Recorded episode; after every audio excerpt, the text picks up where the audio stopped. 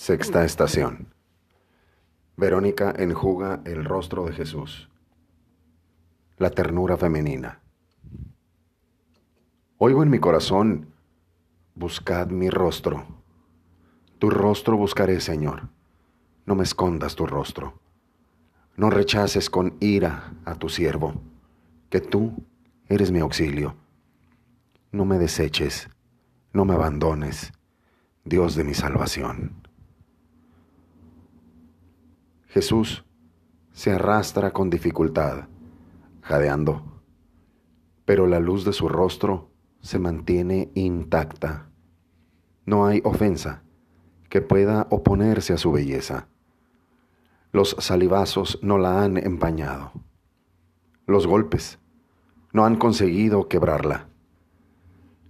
Este rostro se parece a una zarza ardiente que cuanto más se le ultraja, más consigue emanar una luz de salvación. De los ojos del Maestro manan lágrimas silenciosas. Lleva el peso del abandono. Sin embargo, Jesús avanza, no se detiene, no vuelve atrás. Afronta la opresión. Está turbado por la crueldad. Pero él sabe que su muerte no será en vano. Jesús, entonces, se detiene ante una mujer que viene a su encuentro sin titubeos. Es la Verónica, verdadera imagen femenina de la ternura.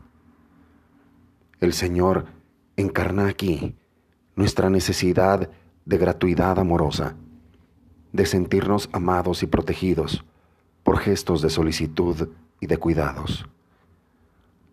Las caricias de esta criatura se empapan de la sangre preciosa de Jesús y parecen purificarlo de las profanaciones recibidas en aquellas horas de tortura.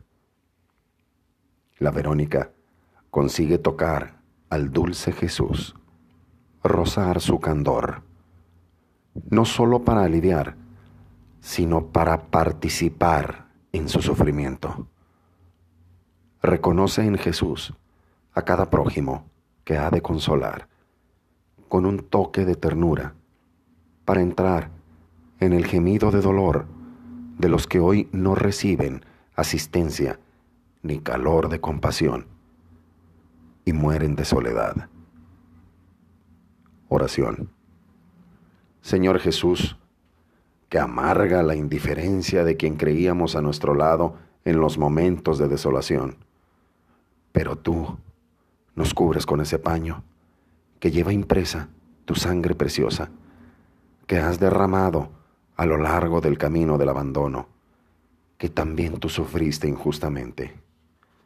Sin ti no tenemos ni podemos dar alivio alguno. Amén.